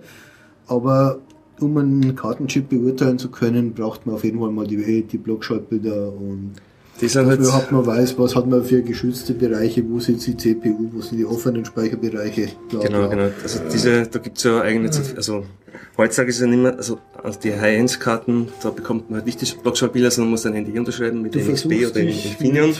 Also ich habe nichts mit Hardware zu tun. Ich möchte nur sagen, ich, hab, ich beginne halt Software für Karten zu schreiben. Aber vorher haben wir nur angeschaut, welche, also ich habe die Karte schon lange jetzt mittlerweile, ein paar Monate mittlerweile. Ja. Aber was ich jetzt mal geschaut, was es an bestehenden Applikationen gibt. Und da bin ich nämlich eben durch das Diskussion das letzte Mal nach dem Podcast zum PGP, bin ich auf das Thema gestolpert, weil ich hatte schon mal im Hinterkopf, wenn ich PGP verwende und meine, brav meine E-Mails verschlüssele oder halt anderweitig verwende, habe ich immer noch die, ist es nur so sicher, wie sicher mein Rechner ist, weil Ja. der Schlüssel liegt ja auf meinem Rechner, also mein Private Key. Und es gibt ja von die OpenPGP Card, die wird zum Teil extra vertrieben als, als eigene Single-Purpose Card, also das ist eine Smart Card, wo diese Applikation drauf ist. Aber diese OpenPG, OpenPGP Smart Card Applikation ist auch an offener Lizenz frei verfügbar und die kannst du auf einer so einer Karte selber rauf installieren. Das heißt, du tust diese Open ähm, ähm, Software auf die Karte drauf tun. Genau. Aber nur Das den Secret Key auf die Karte. Das ist eine ganze Applikation, die macht Signieren und alles, also nicht nur der Key. Also wenn ich, weil wenn ich nur den Key drauf hätte und sage jetzt, ich bin mein Ja. Thunderbird, möchte entschlüsseln, dann sag mir den Key, dann wäre es nicht sicher. Also Das ist ja dann offen. Die, genau, der Key verlässt, also ich kann den Key hineinspeichern, aber Mhm. ich kann ihn nie wieder auslesen. Also wenn ich den Key einmal in die Karte verschoben habe und die von meinem Rechner gelöscht habe, lebt er Mhm. Okay. Mhm. nur in der Karte. Hat den, und die Karte selber, also diese, wie die Applikation aufgebaut ist, also die Karte selber könnte alles mögliche, aber diese ist standardisiert, da gibt es mittlerweile die Version 2.0 von dieser PGP-Applikation, Okay. also von dieser äh, PGP-Card-Applikation. Und das ist eher sehr nett gemacht. Das ist mit zwei Pins geschützt, einem achtstelligen Admin-Pin, den man sich freisetzen kann. Mit dem kann man, diesen Pin braucht man, um seine Keys zu schreiben, seinen Namen reinzuschreiben. Zum Beispiel kann man auch eine URL hinterlegen, wo der Public Key hinterlegt ist, zum Oh, Beispiel auf meinem Webserver. ja. Weil nämlich, wenn ich auf einer Maschine sitze, wo, wo ich äh, GPG installiert habe, aber und ich, also ich bin jetzt auf einer unsicheren Maschine, möchte etwas entschlüsseln, eine E-Mail, dann stecke ich meine Karte rein, sage einfach nur Fetch, dann schaut auf der Karte nach, wo ist die URL vom Public Key, holt den Public Key und importiert den als Stub in diesen Keyring. Okay, und kannst dann. Also er tut so, als hätte er die Private Keys, also damit sie aus den eigenen erkennt, obwohl die Private Keys nicht wirklich da sind, sind nur Stubs im Keyring. Und wenn du dann wirklich zum Beispiel ein Decrypt-Kommando aufrufst, dann sagt er, bitte äh, steck deine Karte rein und musst dann einen PIN-Code eingeben und kannst das entschlüsseln. So läuft das dann. Das gibt es doch, glaube ich, bei der FSFE alles. Genau, äh, das ist, ein, das ist die FSFE-Karte. Sehr cool. Achso, Ja, das das ist ist der Versuch, ja. deswegen nachzubauen. Nein, es ist nicht nachgebaut, das ist die Karte. Das ist genau, also nicht die Software von der FSFE-Karte. Das ist Ach so, du hast das Lizenz. nur lieber auf einer weißen Karte. Äh, Nein, ich habe die Karte für andere Sachen auch noch in Verwendung. Also so habe ich nur eine Single-Purpose-Card, so habe ich dann mehrere Applikationen auf einer Karte.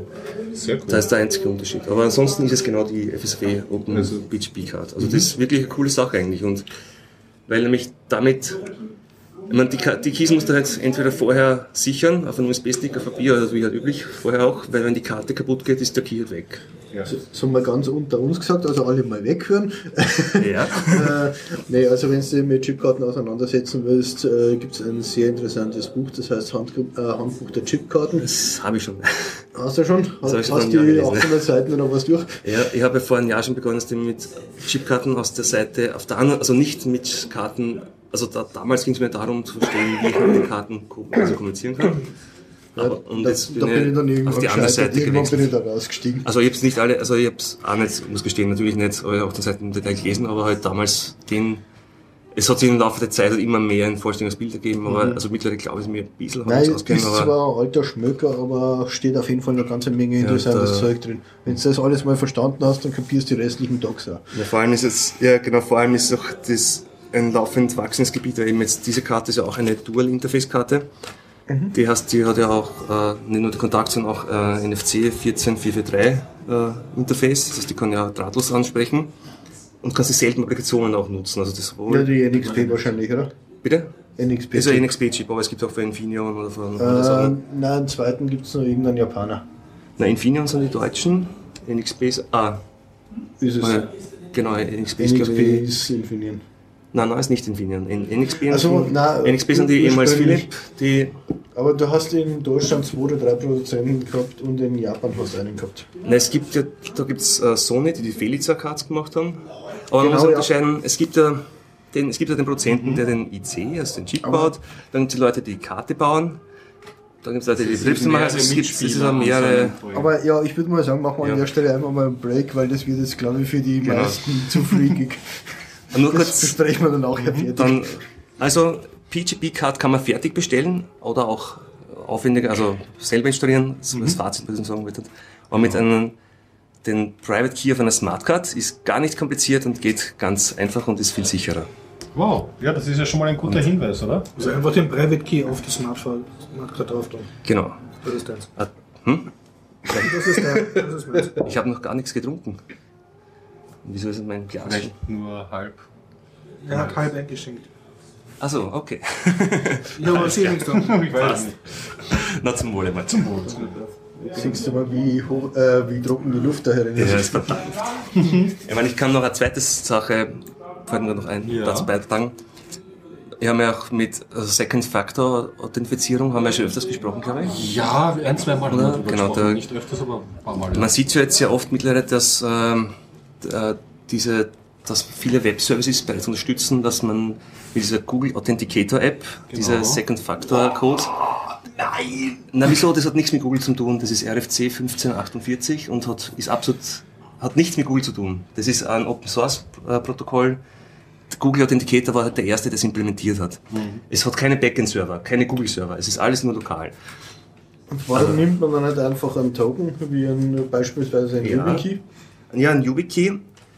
Ein YubiKey ist das, wo ich Nein schreibe, nämlich YubiKey verwendet den Backend-Server, also wenn du das normale YubiKey Mountain Password verwendest, dann bist Den du, kannst du frei dann programmieren. kannst du frei programmieren, aber dann musst du wieder ein Backend, also wenn du das, ich weiß, YubiKey kann ja viele verschiedene Sachen. Ja, ja, du musst eine eigene äh, PKI drauf haben. Äh, eine PKI, du musst deinen eigenen. Äh, Authentifizierungsbackend Genau. bauen, ja. Ich meine, das ist, es kommt immer davon, welche Fliege man erschlagen möchte.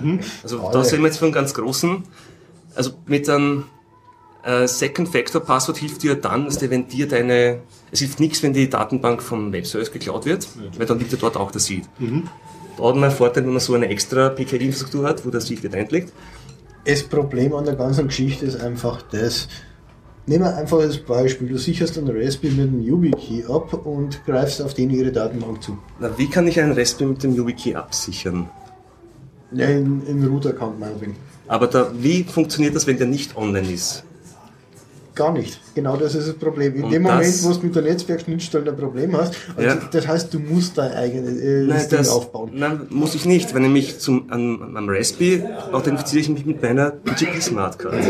Da mache ich einfach eine Signatur, das ist völlig offline.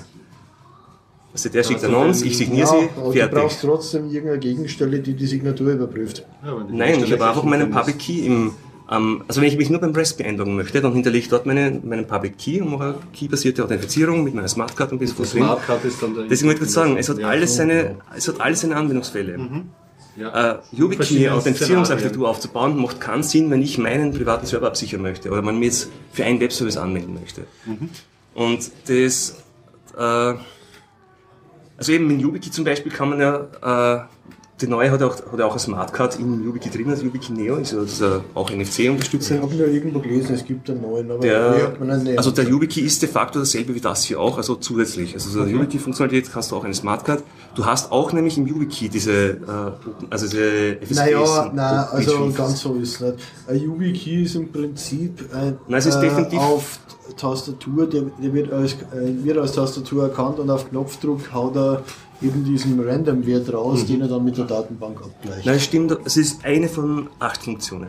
Also die, er ist schon eine ja, Smartcard. ist eigentlich die Standardfunktion, aber Die- ja, man kann mehr damit, ja. Das, weil nämlich der, der, der neue YubiKey zum Beispiel hat wirklich auch diese FSFs, das ist ja auch eine gute Alternative eigentlich, man kann sich einfach einen YubiKey kaufen, weil da hast du nämlich genauso diese äh, BGP-Applets drinnen, kannst genauso nutzen. Also so auf die BGP. Und was er, worauf ich eigentlich hinaus wollte, also wenn man schon Google Authenticator nutzt, hat man das, ist besser als ohne. Also man hat das aus Client-Seite einen Sicherheitsgewinn, wenn ich dein Passwort klaue, wenn ich deine Browser-Passwort-Datenbank stehlen kann oder wenn, das, wenn du es im Browser gespeichert hast, hast du mit diesem One-Time-Passwort zumindest ein bisschen erhöhte Sicherheit, von, also für solche Fälle. Also Muss man man kann sagen, es durchaus auf seinem V-Server draufklatschen und muss nicht die Google-Google-Panik bekommen, sondern kann sich auch auf diesen Google Authenticator auch verlassen, Genau. also ein Stück Software, der, der sicherer macht. Das, was, der, der Punkt, wo ich hin wollte, ist, dass halt der Google Authenticator ist ein Stück Software, das heißt, er speichert das im Handy.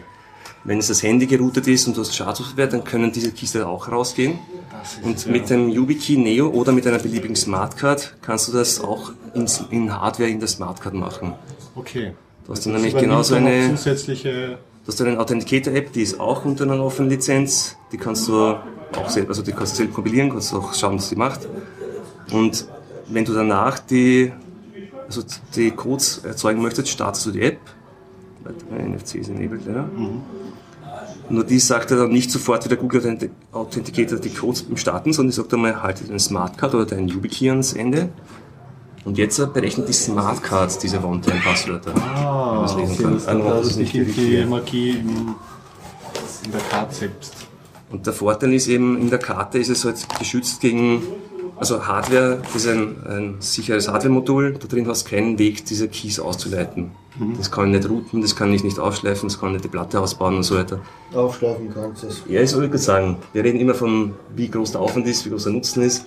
Das ist eine EL6 Plus zertifizierte Karte, die wird schon ein bisschen schwieriger, aber die, Ich sage nur einmal für ein Classic, äh, ein K Classic, der ist aufgeschliffen worden. aber das ist ungefähr zehn Generationen vor diesem. Wer, wer war das damals? Tabak? Ich weiß jetzt, nein, nicht Starbuck war der mit, das war, aber, es war ja, Aber der macht ja einen jetzt in der Richtung. Aber bin mir jetzt nicht sicher, wer für Hack damals gemacht hat. Ja, was ja, aber der MyFi-Hack ist wirklich aus einer Zeit, das ist so wie, das ist so, wenn ich vom, für 86 Ja, er vom heutigen also diese- spreche. Also das, die gibt's. Sachen haben sich schon weiterentwickelt. Natürlich ist es nicht unmöglich. Es ist immer so Aufwand und, Wie realistisch ist Ja, genau. weiß also es ist nicht. tausendmal leichter, den Key hier rauszustellen, also ich gewinne etwas damit, wenn ich den reinspeichere. Es ist sicherer hier, als es hier, Ja. aber auch nicht ganz sicher. Ist jetzt Wobei man auch sagen muss, es ist heute tausendmal leichter, wie damals an der Elektronenrastermikroskop ranzukommen. Ja, schon, ja, Weil aber, heute hat bald jede Uni eins. aber nur jetzt, heute stehen die Sachen nicht mehr im Klartext drin. Heute muss ich es zur Laufzeit auslesen. Zur Laufzeit zum Beispiel gibt es wieder Intrusion Detection. Da gibt es auch wieder ein Verfahren, wie man von der Rückseite reingeht in den Chip und so weiter, aber es sind Dinge, Ja, ja. es ist Es ein, wird ein. Hochrüsten, es wird viel, viel aufwendiger und wir sind schon wieder viel zu technisch. Das ist Katz, und Maus. Für Leute, ja, das die- ist ja symptomatisch. Für, Für Leute, die dieses Thema genauer interessiert, äh, es sei auf Videos von 30C3 bzw. 31C3 verwiesen oder überhaupt einfach äh, Ende des Jahres mal auf den C3 raufzufahren. Genau, das ist auf jeden Fall das Empfehlenswertes. Ja, also aber die. Also YubiKey Neo ist generell ein Produkt, das man sich anschauen kann. Also das, Es ist leider so komplex, weil er mittlerweile so viel kann seit dem ersten YubiKey. Der erste YubiKey war wirklich nur ein, eine Art Tastatur. Also er, ich stecke ihn an am USB-Port und er tut so, als wäre eine Tastatur. Wenn ich einmal drauf drücke, dann, dann gibt er Tasten, also Keystrokes aus. das, was ich daheim liegen habe, das ist das erste oder zweite Und Generation, genau, das, das können die jetzigen auch noch, nur halt eben, was dazugekommen ist, äh, ist eben die Smartcard-Plattform. Also, er hat jetzt äh, acht oder na, s- fünf Smartcard-Applikationen drauf, unter anderem das PIF-Applet, das ist für äh, dieses äh, Für, ich weiß nicht, kenne mich so wenig aus, ist, wenn man Identitätsverifizierung, das ähm, ist es Personal Identification, Okay. ist ein Standard, ein ISO-Standard, der ist implementiert. Das zweite ist das PGP-Applet von der OpenFSFE, äh, von der FSFE. Dann ist es das äh, One-Time-Token-Generierungs-Applet. Das ist, ist genau dasselbe, was der Google Authenticator macht, nur halt in Smartcard implementiert. Du brauchst jetzt dann halt leider ein Handy, was das nutzt, aber das Handy, die Handy-App selber genau. wenn ich meine Karte an dein Handy halte, erzeugt sie selten Codes. Also Die Codes, die Namen, die, die meine Konten sind alle auf der da Karte. auf der Karte gespeichert. Und was jetzt neu ist, ist ja ein, ein herstellerübergreifender Standard, der sich zum Thema Two-Factor-Authentifizierung versucht äh, durchzusetzen. Das ist von der FIDO Alliance, das U2F. Okay, was ist das für eine? Okay, ja. ja wurscht, Noch nicht gehört. Also da gibt es ein Logo. Das U2F ist Universal Second Factor. Und die versuchen, da sind nämlich so Firmen dabei wie äh, Air, das ist nur, das hat keinen Sicherheitsschutz, das ist nur ein Ja, lustiges, ein- das ist nur ein lustiger Aufkleber auf der Karte. der so tut, als der schaut besonders sicher aus, der weiß nur Ja, ja. Aber die, nur ein stinknormales, billiges Hologramm. genau. Wobei, funktioniert. wobei billig war es wahrscheinlich Wow. nicht. Nein, wir, Schaltet nein, wir haben eine Rolle von 3D, dem, aber das da sehen wir einen noch mit dem nicht. holographischen Chip. Aber die, aber es ist glänzt und deswegen muss es sicher sein. Also das, Ja, ja, tolles Argument. Aber ich- da, damit könntest du eigentlich fast Politiker werden. ja, ich verstehe, meine Security-Produkte vertreibe ich nur mit glitzernden Stickers. Also deswegen genau. funktionieren sie alle gut. Das ist das, der Garantiesticker. Kopie durch Metallstaub. Der glitzert. Sehr gut. Aber U2F ist, äh, da sind Firmen, da ist auch Ubico beteiligt, da sind Firmen beteiligt wie, ich glaube auch RSE, also die, die diese Tokens machen, beteiligt.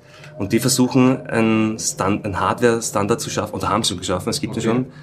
Der momentan ist nur über USB-Schnittstelle also spezifiziert. Die NFC wird noch, ist, wird erst spezifiziert, also da gibt es noch gar keine Geräte dazu.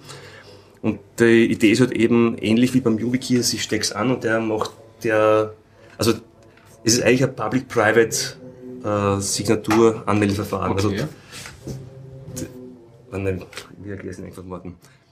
Gar nicht. Anmeldeverfahren ist so, ich logge mich ein, der sagt, gib dein Passwort ein, jetzt steckt ein U2F-Device an und betätige das die Taste. da- Nur, dass der eben keine Keystrokes eingibt und kein Backend-Service braucht, sondern der macht das, das Webs, die Webseite schickt einen zufälligen String rein und sagt, bitte signier mir den mit deinem Private Key und das U2F-Device macht eine Signatur.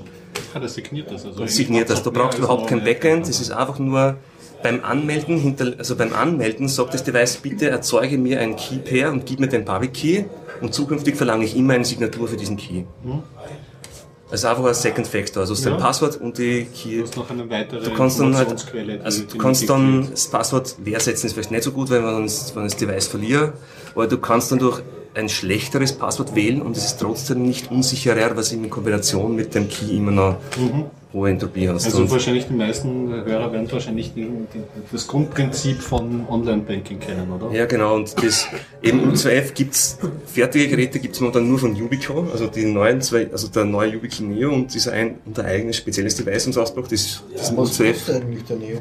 Der Neo ist leider teuer, eben bei der Smartcard 50, Doll- äh, 50 Euro kostet der, also teuer im Vergleich zu den 50 anderen. Euro. Ja. Ja, das geht. Also ich habe ihn gekauft, also ich habe ihn eh auch hier, den haben wir schon.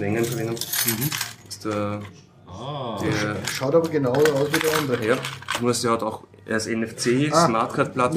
Ja, ich es gerade. so. Und ein zweiter Hersteller ist, die haben, Äh, ist. Ah ja, genau. Logo auf dem die haben so ein, so ein Device in, im Smartcard, also das schaut eher aus wie eine Smartcard, du brichst es raus, aber es ist eigentlich ein USB-Gerät, so gibt's auch ein Ah, zweites. okay, verstehe. Und der, das Problem ist halt, Müsstest du mal schauen, Horst.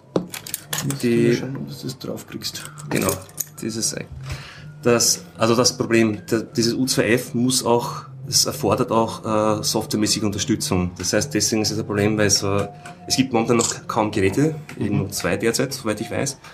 Und es gibt auch noch kaum, äh, also fürs Internet zum Beispiel muss der Browser unterstützen. Also, auf, also konkret auf Webseiten bezogen funktioniert es so, dass da eine neue API gibt, die der, also die der Browser aufruft, wo er eben diese Schlüssel anfordern, Signatur anfordern und so weiter machen kann. Und das bei, geht momentan, glaube ich, nur im Google Chrome oder im Chromium und ist über ein, über ein quelloffenes Plugin momentan implementiert. Okay, Aber die also Idee ist halt, dass das, wenn es ein Standard ist, der eben von mehreren Firmen getragen wird, der indus- industrieübergreifend ist, dass es auch irgendwann mal in Browser standardisiert einfließt und auch nicht nur auf Browser beschränkt. Also Browser sind das erste, weil nämlich für Webservices braucht man es am ersten. Mhm. Aber man kann es dann auch in beliebige andere Software, die Authentifizierung macht. Also wenn ich jetzt bei Das meinen ist jetzt noch in einem Stadium, wo einfach die. Infrastruktur nicht so gegeben Ja, genau. ist, weil Software muss noch geschrieben werden. Aber eben Gmail Geräte nutzt es. Da habe ich es mal zum Testen ausprobiert. Auch böse als Gmailist, die sind zumindest, was solche Technologien betrifft, immer sehr vorne dabei. Ja, gebe ich nur ungern zu, Ja. aber ja, muss ich zugeben. Das, Die das, haben durchaus auch positive Aspekte. das stimmt schon. Also, und das, das Nutzererlebnis ist wirklich, es ist aber, das Nutzererlebnis ist genauso wie der Yubico eigentlich. Also, er sagt, bitte steck jetzt den, dein U2F-Device an Mach. und betätige den Taster, damit du auch physische Presence beweist. Weil wenn ich den dauernd angesteckt habe, dann könnte die Schadsoftware genauso das machen. Also, ich muss physisch was tun. Ja. Es, ist- das Nutzererlebnis sind 95%, dass der Nutzer gar nicht weiß, was er tut, Ja, genau. sondern es funktioniert halt irgendwie, total was im bequem und Hintergrund einfach. rennt, da verdienen sie sich ja goldene Nasen dran. Martino v TIS, man ten názv znedoval. Eben, also ich muss jetzt nicht mein 70-stelliges Passwort eingeben, um jetzt da sicher genug Entropie zu haben und so weiter. Und, Ja, und sondern ich habe da eben meinen Schlüsselanhänger, den stecke ich rein und drücke einmal drauf. ist vielleicht eine, ein, ein, ein vernünftiger Ansatz. Ich meine, diese, Ja. Es ist ja, ich bin ja ganz erstaunt, wie viele Leute jetzt auch diese ganzen, ähm, es gibt ja auch eine, eine ganze Menge, man wird ja der Passwörter nicht mehr her, dieser Passwortmanager und so. Und das ist ja auch wieder so eine Sache, wo ich mir denke, das ist ein bisschen wie aus dem Fenster spucken. Also wenn man, da muss man halt schon auch einer Firma, viele benutzen zum Beispiel bei diesen Apple Podcasts, ich das immer One-Passwort oder so.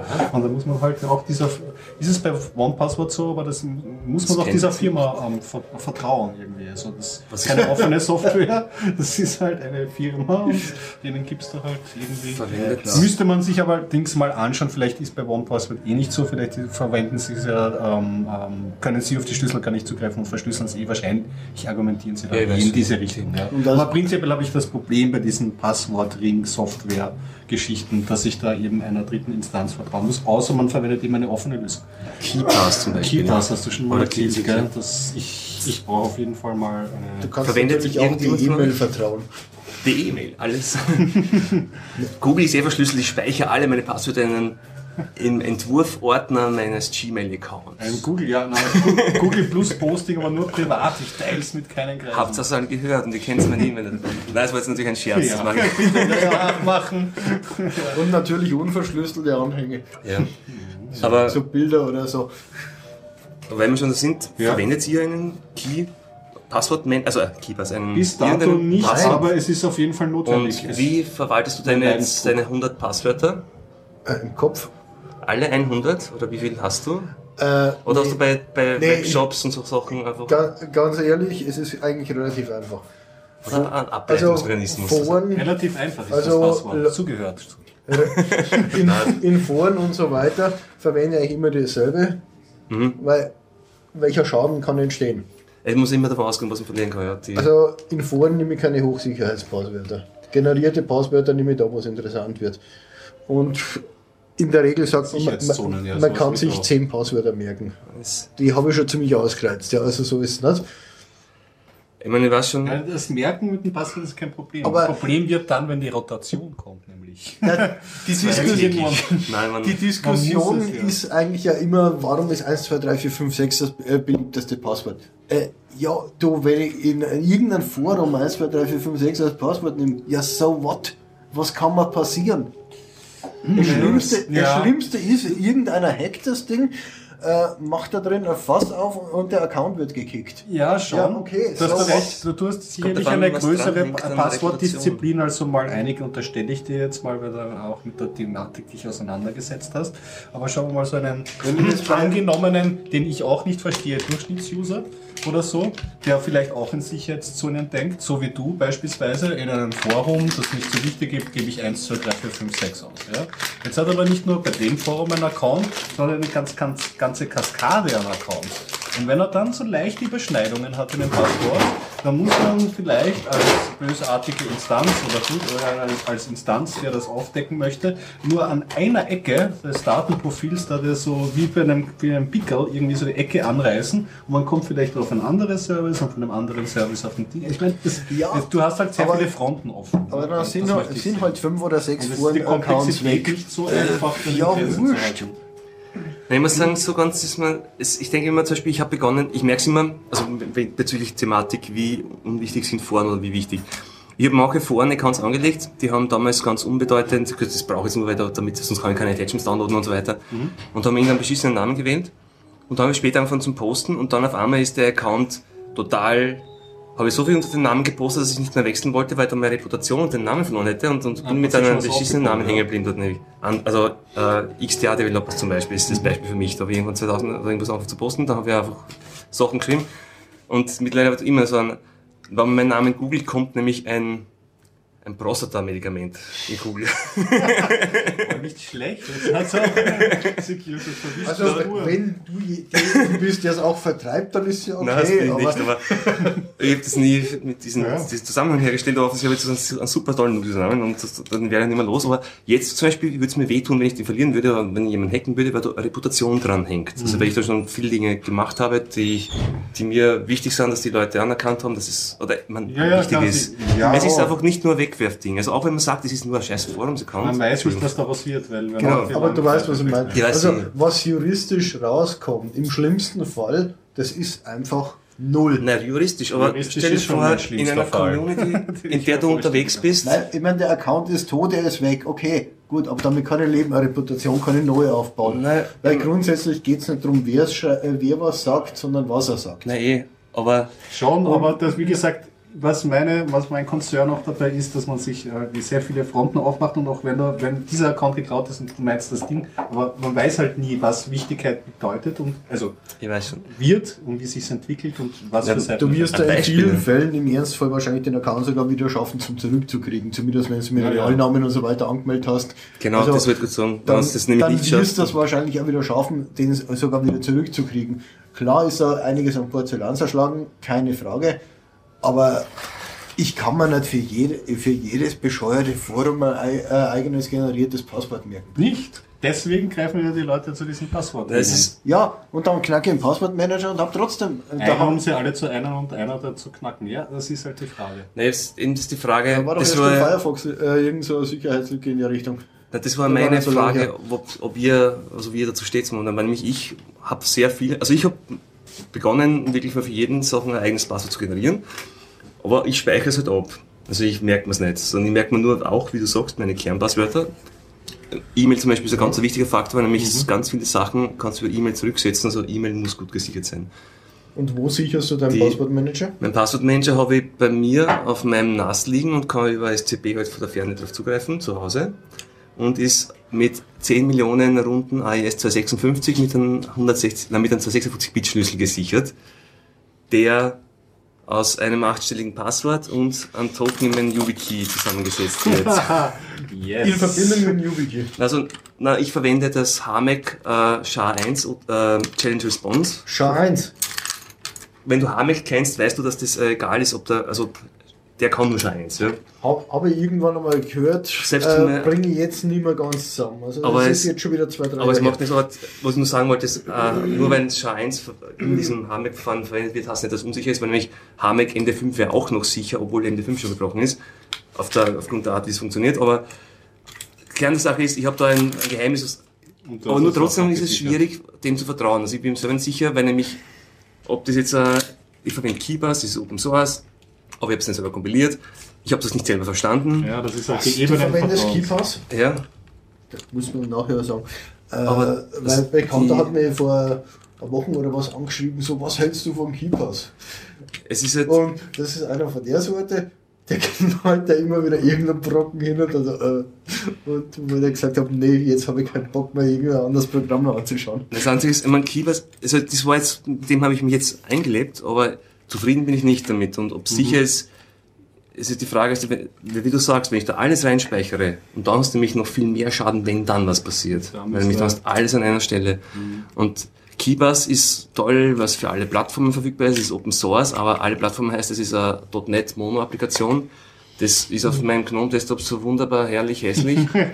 Und das machen wir so Copy-Paste und nicht funktioniert. Oder du, du hast den Fokus, aber doch irgendwie keinen Fokus, musst da zweites Mal draufklicken. Also, also diese GUI-Hässlichkeiten. ja. Und es gibt mit KeyBus X eine zweite Implementierung, die wirklich GPK, glaube ich, verwendet. Okay. Oder Qt. Ich weiß gar nicht, ob es noch auf meinem Rechner probiert.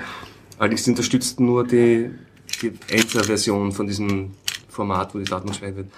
Was es gut macht, ist es, du kannst eben den Algorithmus wählen, das ist defaultmäßig, ist es AES 256 mit, ich glaube, 10 Millionen Wiederholungen. Das heißt, also die 10 Millionen Wiederholungen sind nur deswegen nützlich, wenn das, wenn jemand das Blut fassen möchte, braucht er halt pro Versuch eine Sekunde oder mehr. Aber das kannst du als selber konfigurieren und sagen. Also es, und eben es ist eine Offline-Lösung, Open-Source-Lösung, du vertraust keiner Firma, aber Ja, du, genau, wenn ist mal- man, man tendiert dazu, sich das auf das zu verlassen und alles da reinzuschreiben, das ist einem dann auch unsicher, wenn man nicht aufpasst, wie man es Hm. damit umgeht. Na, also, Wenn es nicht lösen, ich aber es ist also auf ich- jeden Fall eine spannende Sache, weil es werden nicht weniger Passwörter. Also ich verwende es, weil ich glaube, es ist besser, als wenn ich jetzt äh, versuche, schwache Passwörter zu oder gleiche Passwörter zu verwenden. Ja, Aber ich bin immer noch unsicher, ob es ist vernünftig ist, mehrere Entscheidung. Keybase-Datenbanken anzulegen oder ob ich, oder ich muss dann wieder mit verschiedenen Passwörtern verschlüsseln oder die Koi-Bars. Eine, Zuerst eine Honeypots, da, ja, aber ist die Frage. Nicht, weiß man ja. Aber gezählte Einträge habe ich in meinem Keybase-Datenbank nämlich über 100, na, über 200 aktuell. Eben mal für jeden Forums-Account, für irgendwas. na, so Und Nicht so schlecht, aber es ist ein guter. Richtwert. Und die, Ja. aber die, ich meine, die Frage ist zum Beispiel, wenn ich irgendwas bestelle und so weiter, schaue ich im Keybase nach, ob ich schon einen Account habe, dass die einfach weiß, ist, und dann habe ich alle drin. Die ganzen Webshops und so Sachen. Also die, meine Linux-Server, meine Das ist Mail-Accounts, das, die- ich mir in ein kleines schwarzes Buch ein. also weniger wegen die Passwörter, sondern weil du einfach irgendwann wirklich den Überblick verlierst, wo hast du jetzt schon bestellt und wo nicht. Ja, ja, und unter welchen Accountnamen. Also wie gesagt, Passwörter bei sowas, äh, ja, wann er es bezahlt, na bitte soll er was bestellen. Verstehe ich gar nicht, wo das Problem ist. Ja, genau. Also, ja, wie gesagt, es sind verschiedene Strategien an diese Problematik. Nein, ich habe grundsätzlich einfach ein Problem damit, irgendwas im Browser laufen zu lassen, äh, was Security betrifft. Der Keybase hat nichts mehr brauchst zum tun. Das ist eine externe Nein. Applikation. Die, Na, also Passwortmanager jetzt mal allgemein. also die, die, die Die Browser-integrierten. ja, ja, Okay. Die, weil also Keybase ist, das, das ist, glaub das ich, ist auch eine als Plugin, Sandbox, die ja bekanntermaßen höchst unsicher ist und auch wenn das alles geschützte Bereiche sind und so weiter, aber du bist in der Sandbox drin. Also ich habe da einfach immer verdammt ungutes Gefühl, vielleicht bin ich in der Richtung einfach nur paranoid, das kann schon sein. Aber Das macht- damit kann ich ganz gut leben. Merken tun sie sich sowieso schon mehr als beängstigend. Die ganzen Browser, muss man sagen. Ich bin dazu gegangen, in gewissen Szenarien schon defaultmäßig den Nein, das, das sind immer so die. Fragen, wenn ich mich mit jemand auseinandersetze über GPG-Verschlüsselung. Äh, ich will jetzt da keine Namen nennen, aber so, ja, und ich mache Gmail immer im Webbrowser. Das ist dann mit Äh, GPT schwierig. Ja, Ja, jetzt halt- muss ich meinem Webbrowser zugeben, äh, einen Zugriff geben auf einen Private Key. Ja, Entschuldigung, auf die Idee komme ich doch gar nicht. Ja, aber das ist halt das Problem. sowas überhaupt für Gmail und wenn ich Gmail, Ja, also ja, wenn ich doch, sage, ich gibt's. möchte das, vorausgesetzt Ja, das gibt es. Es gibt Plugins äh, extra ein oder zwei sogar für Gmail. Aber wenn ich jetzt in Kombination mit einer, mit einer äh, FSFE Smart Card, GB, Ja, wenn du so clever bist, dann kannst, dann kannst du das eigentlich vernünftig auch machen. ja, ey, dann kann man Ah, gleich auf Gmail verzichten. Will man dann nicht Gmail haben, weil es dann überall läuft? Äh, in dem? Moment, wo ich eine Karte stecken muss, Ja. da kann der hacken, was er will. Ja, da ja, muss er sicher. physisch da sein. Aber das wäre dann ja, wirklich eine sinnvolle Option, wenn man diesen Weg gehen möchte, weil viele ähm, sind jetzt einfach, haben sich den äh, E-Mail-Client-Ansatz auch abgewöhnt. Darf man nicht Allerdings. vergessen. Außer ihr Computer die Karte und steckt seine eigene an. Aber Immer, immer Aufwand. Ja.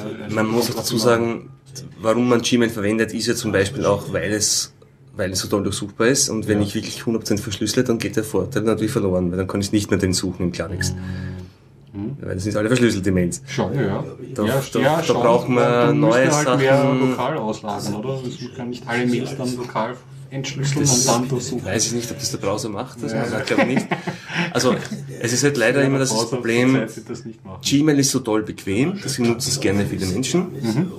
Aber das verträgt, wie so oft, das ist Bequemlichkeit und Security immer so zwei Dinge, die Immer ein bisschen gegeneinander arbeiten.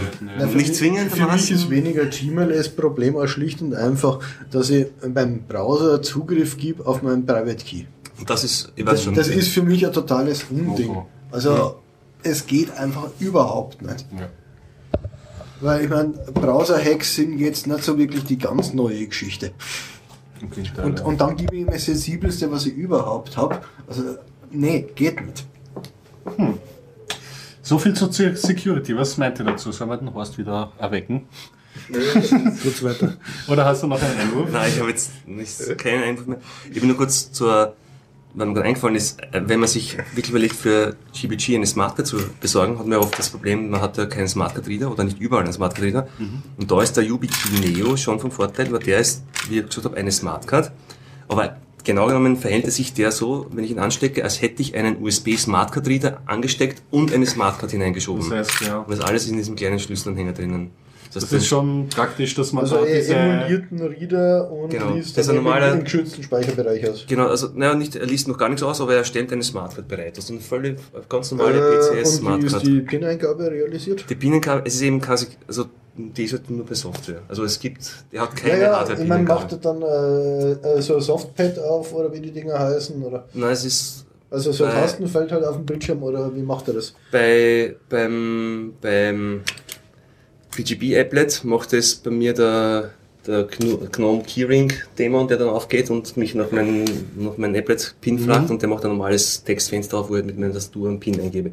Hätte ich einen Secure, hätte ich einen, ich weiß ist nicht sicher, aber hätte ich einen Secure Smart Card Reader mit Hardware-Tasten auf dem, Hard, also auf dem Smart Card Reader, dann kann meine Schadsoftware, Nicht zu vergessen das Display, das ist extrem wichtig. ja genau, das Display, damit ich sehe, was ich tue. Weil es ist immer schön, wenn man was signiert, nur wenn man nicht sieht, Ja. was man signiert, weil, es ist, weil man kein Display hat, dann ist das auch ziemlich Ja, wertfrei.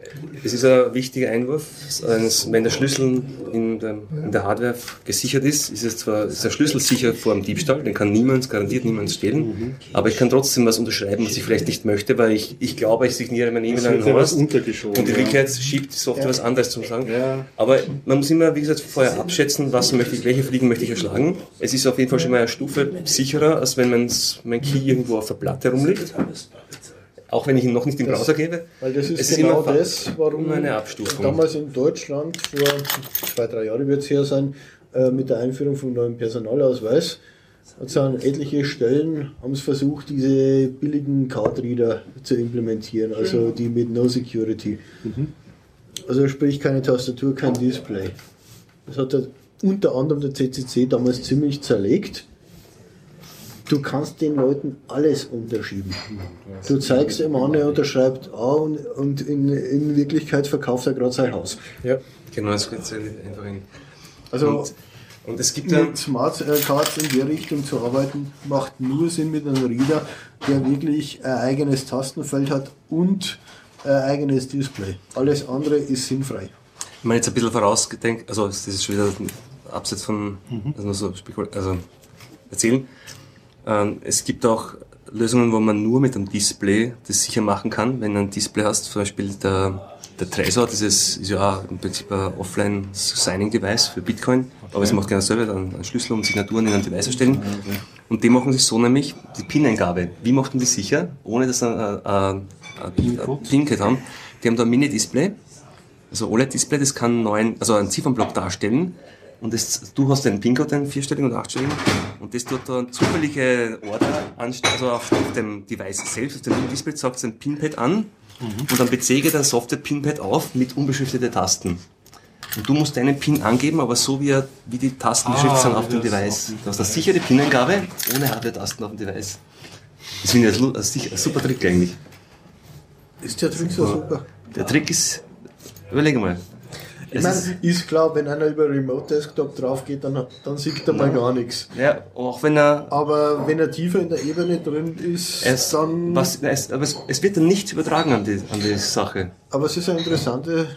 Es werden keine Tasten, keine PIN-Nummern übertragen. Es wird nur linke obere Taste, rechte untere Taste und die ist jetzt mal anders. Ja, ja. Jetzt mal, Aber müssten, müssten wir sich anschauen. Also, also die haben das nämlich ziemlich lang audit, also auditiert und auditieren lassen auch und das ist ziemlich, also ich finde, Pfiffige Klingt- eher mal wieder mal so anders wichtige gedacht, Idee ist, die ja. mit, wie man mit wenig, also um, um, um Ressourcen zu sparen, also die Hardware zu sparen, also, ähm, aber es, es sind so Sachen, die das man, ist aber sehr pfiffig gefunden, auf jeden Ja, Fall. Man das ist eine dachte, gute Echt Idee. ein lustiger Trick. Aber ich weiß nicht, Ja. vielleicht gibt es ja noch einen Ansatz, dass man es oft genug beobachtet. Ich weiß nicht, muss man auch sagen. Wie, wie gesagt, klingt interessant. müssten wir sich aber mal dann wirklich genau anschauen. Aber das haben sicher wahrscheinlich schon ein paar gemacht und Mhm. das eine oder andere drüber geschrieben. Ja, also wie immer bei so Security-Diskussionen, ich fühle mich schutzlos danach. so ziemlich. nackt. Aber ich, ich, ich ergebe mich Sehr der schön. Überzahl an, an Angriffsvektoren, die aus, aus allen Ecken. Ähm, Wir haben also unser Ziel erreicht und was bist du jetzt bereit dagegen zu tun? Ach ja, die BGP. das wird schon, ja. So,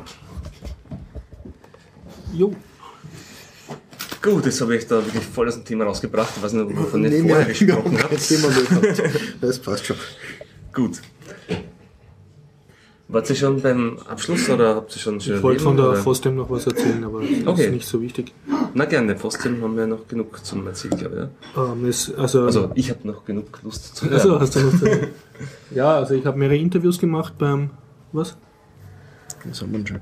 Also von Eine Stunde 19. Äh, beim, ähm, beim 191er Podcast, der jetzt online ist, sind die Interviews alle hinten drauf, also als YouTube-Filmchen. Und ich möchte nur von einem erzählen, der handelt nämlich von einer Linux-Distribution, die ich bisher noch nicht gekannt habe, von Mageia. Und die sind wieder ein Fork von Madrea. Mantra, Madrea? Mandrake? Mandrake, Entschuldigung, Mandrake, ja. Okay. Also die haben sich geforkt, die Gründe sind mir nicht ganz klar. Habe ich mir noch nicht genug reingelesen. Und äh, die, was mir die Madei- Madeia-Leute gesagt haben, sind sie halt eine reine Community-based Distro und haben da halt ihre eigenen Entscheidungen getroffen. Und was mir gefallen hat, äh, das Interview war mit einer etwas älteren Dame, die hat Maya geheißen, und da sind wir so ins Plaudern gekommen und die hat dann gesagt, ja, also sie hat einen Pflegefall in ihrer Familie gehabt, also sie hat plötzlich ihre Mutter pflegen müssen und dadurch den Kontakt zu allen Freunden und auch Arbeitskollegen verloren und so sozusagen sich nur noch darum kümmern können. Und